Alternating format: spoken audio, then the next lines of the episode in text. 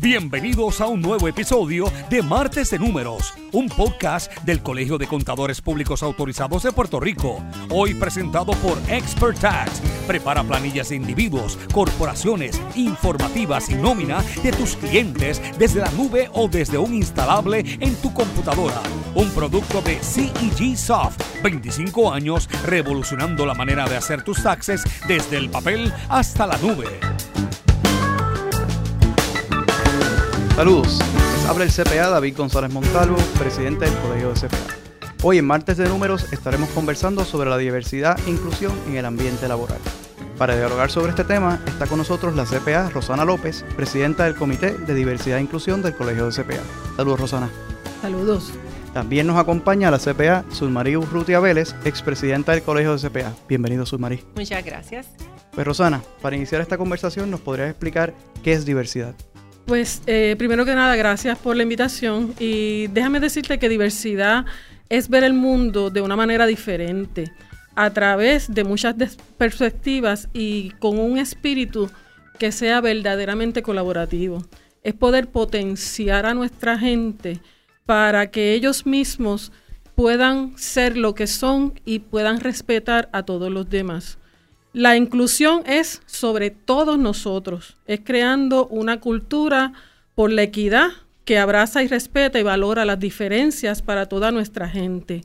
Pero la diversidad se trata de cada uno de nosotros, de la variedad de experiencias únicas, cualidades y características que todos poseemos. Para, para diferenciar ambos, ¿qué aspectos se toman en consideración en cada uno? En cada uno lo que vamos a tomar en consideración son las diferentes perspectivas que tenemos en cuestión a la diversidad. Eh, en cuestión a la diversidad podemos ver que hay muchos tipos de diversidad. Muchas veces las personas solamente eh, piensan en la diversidad de género, pero hay diversidad cultural, hay diversidad étnica, hay diversidad lingüística, biológica, diversidad sexual, diversidad funcional. Mientras que la inclusión es lo que hace que todas las personas puedan aceptar cada una de estas diversidades eh, con una manera responsable hacia los demás. O sea que son términos diferentes, pero se complementan. Definitivamente que sí. Eh, ¿Cómo se deben integrar en el ambiente laboral? ¿Cómo integramos estos términos en el ambiente laboral? Ahora mismo dentro del mercado las compañías han tenido que trabajar mucho más allá para poder eh, desarrollar una fuerza trabajadora que sea diversa. Tenemos que tener cambios de adaptación en el ambiente en que estamos trabajando, en los enfoques de adquisición de talento y de retención del talento. Ya las personas no son eh, lo que eran antes y tenemos que aprenderlos a respetar y tenemos que proveerle a ellos lo que ellos de verdad necesitan para poderse adaptar al trabajo nuevo. Tenemos requisitos en el mercado que hay que cumplir. A veces hay unos índices de diversidad que nos requieren los mismos reguladores para tú poder continuar compitiendo dentro del mercado.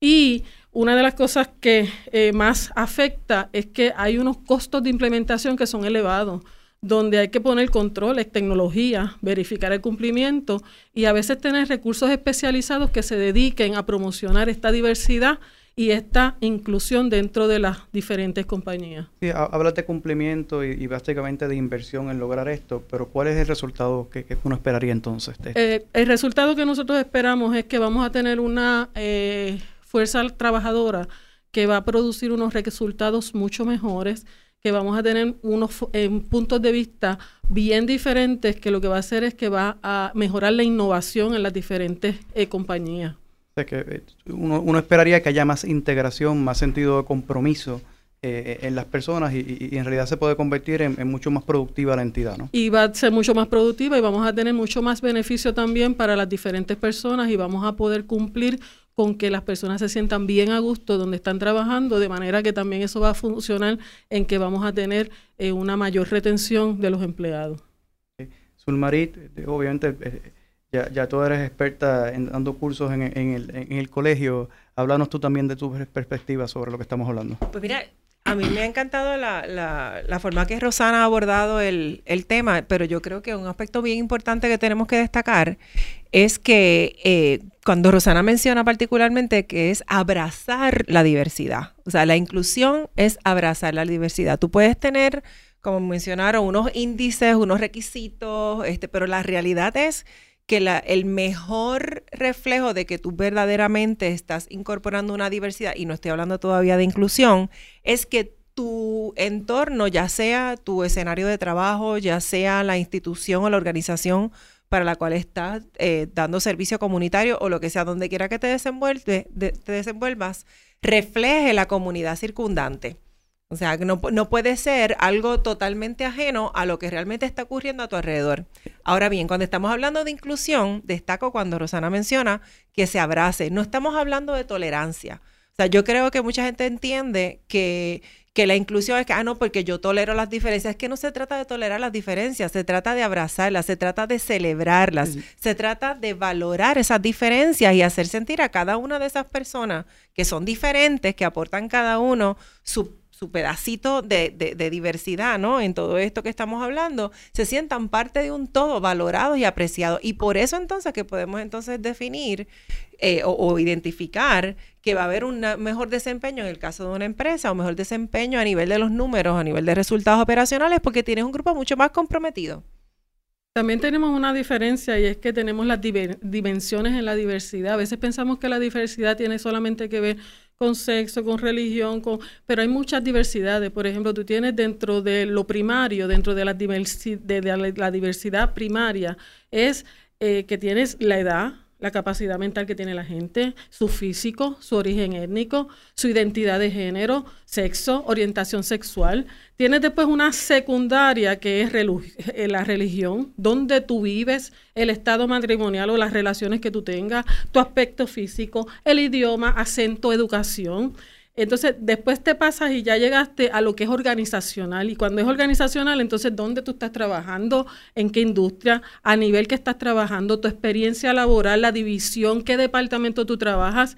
Y cuando tú unes todas esas diversidades y coges y las pones en un ambiente cultural donde los puntos de vista es otra diversidad que tenemos, puntos de vista de poder y autoridad, el lenguaje corporal de uno, a veces uno dice y mira los ojos para arriba y entonces la gente te interpreta como que no, no me estás aceptando lo que me estás diciendo. Todas esas cosas son cosas que son de diversidad cultural, tradiciones, espacio personal, hay gente que no le gusta que se acerque mucho a donde ti, el individuo o en equipo, o sea, trabajamos juntos o trabajamos solos, mejor. Y ser flexible o estructurado. Entonces ahora tienes las nuevas generaciones que tú tienes que ser flexible con ellos.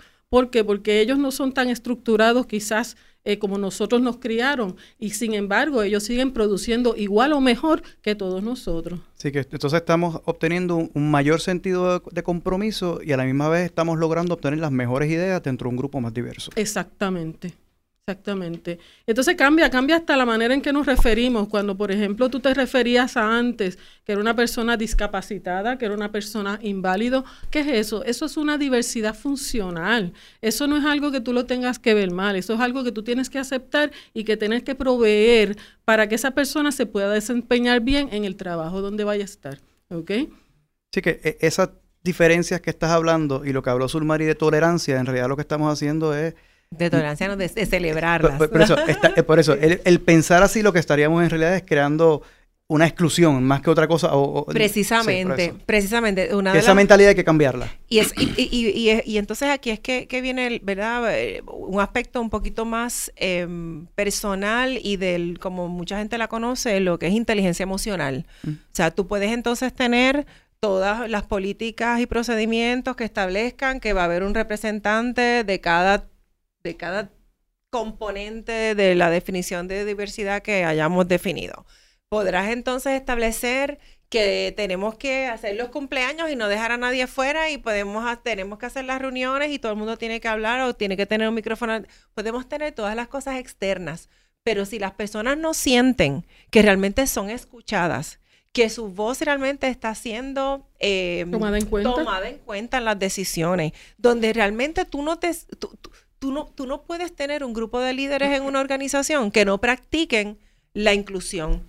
Así que como yo pienso, en muchas ocasiones tú tienes que, dar, que darte cuenta de cuando tú asumes una posición de liderato, o sea, la gente va a sentirse inspirada por lo que tú demuestres, como tú actúes, no como tú les digas que actúen, como, como tú les digas que hagan. Así que el tema de la inclusión yo creo que es un poquito más delicado porque como bien dice Rosana, hay, la diversidad puede ser cosas muy, muy visuales y muy fáciles de identificar, pero podemos tener muchas otras cosas que vienen dentro del ser humano que no solamente escuchándolos o viendo un resumen te das cuenta, tienes que conocer a la persona y requiere un nivel de sensibilidad muy alto para que cada uno de los componentes del equipo de trabajo se sientan valorados y se sientan con deseos de aportar. Y, en un caso como el que describe Rosana, en que podemos tener todas las políticas y todos los procedimientos establecidos, pero no practicarlo puede tener un resultado inclusive peor. Porque entonces la gente lo puede coger como una falta de respeto, o como que en realidad esto es logras que se pierda más entonces el compromiso en vez de lograr que, la gente se pues, sienta la parte Ahora mismo las generaciones están más eh, conscientes de sus diversidades y por eso es que ellos se eh, respetan tanto entre ellos. Quizás esto es un tema que es de vallas, es un tema donde nosotros tenemos que aprender a identificar cuáles son las predisposiciones que tenemos hacia los diferentes tipos de diversidad para entonces eh, continuar modificando ese pensamiento que tenemos y poder eh, llegar a aceptar a todo el mundo como debemos aceptarlo. Eh, nosotros tenemos unas iniciativas en el Colegio de Contadores y tú sabes muy bien que tu lema es un colegio para todos. Y de verdad, de verdad, yo creo que esto ha inspirado a muchos SPA y están bien, pero bien, bien entusiasmados con que sea el Colegio de Contadores la punta de lanza dentro de todas las organizaciones profesionales para tirar esta iniciativa eh, de diversidad.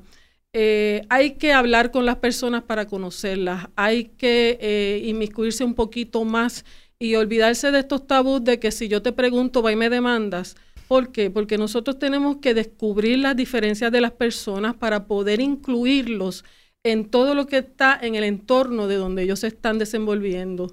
Tenemos que navegar hacia nuevas perspectivas porque si tú no hablas con las personas que son eh, diversas, eh, lamentablemente al no conocerlas no las vas a poder incluir y las nuevas perspectivas las vas a perder y quizás esas son las que te van a llevar al el success que tú vas a tener, el éxito que tú vas a tener en el futuro. Eh, y lo otro es que cuando tú haces eso, tú empoderas a la persona y también te ganas la confianza de la persona.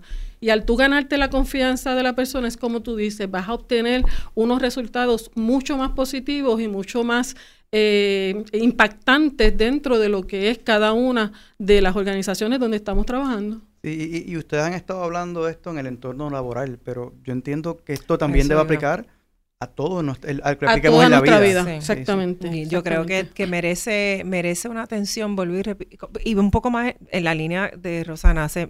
hay, que, hay que atreverse a hablar y hay que atreverse a conocer a, los distintos eh, componentes o a los distintos individuos con los que tú te relacionas.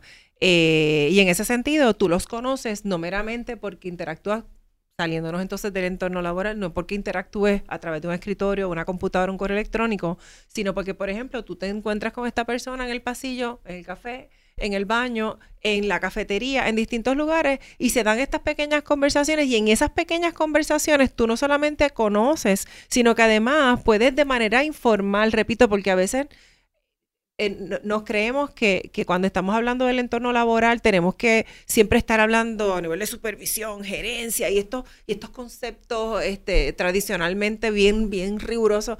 No, muchas veces uno supervisa y da refuerzo positivo o refuerzo negativo que corresponda con respeto y a veces, aunque suene un poco eh, cliché, ¿verdad? Desde el amor, tú tienes que demostrarle a la gente que tú los respetas y que tú los aprecias. Y eso se logra interactuando con ellos y de la misma manera, por ejemplo, y puedo comentar un ejemplo el otro día, de esto se trata. O sea, el otro día estaba yo en una oficina y escucho que una persona tiene una conversación con un cliente y la persona era eh, con, pues, parece que era homosexual o de alguna forma hace un comentario bien fuera de lugar con, cuando le está compartiendo al individuo del lado que había tenido esta conversación. ¿Qué pasa? Hace un comentario jocoso, por acá se empieza a generar un chiste pues, ¿qué, yo hice desde el cubículo más cercano? Ey, ey, ¿qué pasó? Cuéntenme, ¿qué pasó? ¿Cuál es el chiste? Muy simpático. Y cuando se dieron cuenta que yo no venía a enterarme del chiste, yo realmente les estaba llamando la atención. Y en ese sentido aprendieron. Así que, o sea, aprendieron la lección. Así que para, para fines de, de, de este ejemplo tan sencillo que se da todos los días, que podemos verlo en distintos escenarios, yo creo que también nos tenemos que atrever a hacer estas intervenciones de manera responsable, de manera respetuosa y sobre todo desde el amor, que no podemos estar regañando autoritariamente para que la persona se sienta incómoda, se sienta mal, sino que queramos construir un mejor ser humano después de esa experiencia. Yo entiendo que eso es así. Nosotros debemos aceptar a las personas como son y quitarnos las predisposiciones que tenemos en nuestra mente y saber que esas predisposiciones lo único que nos llevan es a ver lo negativo y no a ver lo positivo. Así que lo que estamos creando es una barrera de crecimiento para nosotros, no es para la otra persona, es para nosotros mismos. Así que deberíamos nosotros eh, poder aceptar a las personas eh, de la manera que son, conociendo el porqué de cómo, por qué es que ellos son así. Rosana, antes de concluir, este, ¿qué está haciendo el colegio? ¿Qué actividades o tienen planificadas el colegio sobre este tema? Bueno, el colegio tiene planificadas muchas actividades. Tenemos un seminario que va a ser para familias no tradicionales, eso va a, ocurrir en la convención del colegio. Eh, tenemos otro seminario que va a ser para uno poder eh, identificar los biases que tenemos eh, para poder aceptar todo lo que tiene que ver con diversidad. Pero la actividad cumbre que vamos a tener es la cumbre de diversidad en el ambiente profesional que va a ser en el mes de, de mayo. ¿Por qué seleccionamos el mes de mayo? Porque la UNESCO eh, señaló el 21 de mayo como el Día Mundial de la Diversidad Cultural para el Diálogo y el Desarrollo. Y eh, haciendo honor a esto, el Colegio de Contadores va a hacer su eh, cumbre de diversidad en el área laboral en ese mes.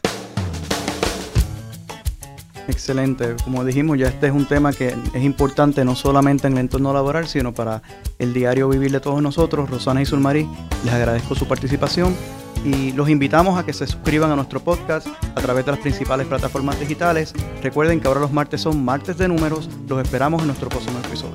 Gracias a todos. Gracias. Muchas gracias. Gracias a nuestro auspiciador de hoy, CEG Soft y su producto Expert Tax y a Aeronet. Los esperamos la próxima semana en otro episodio de Martes de Números.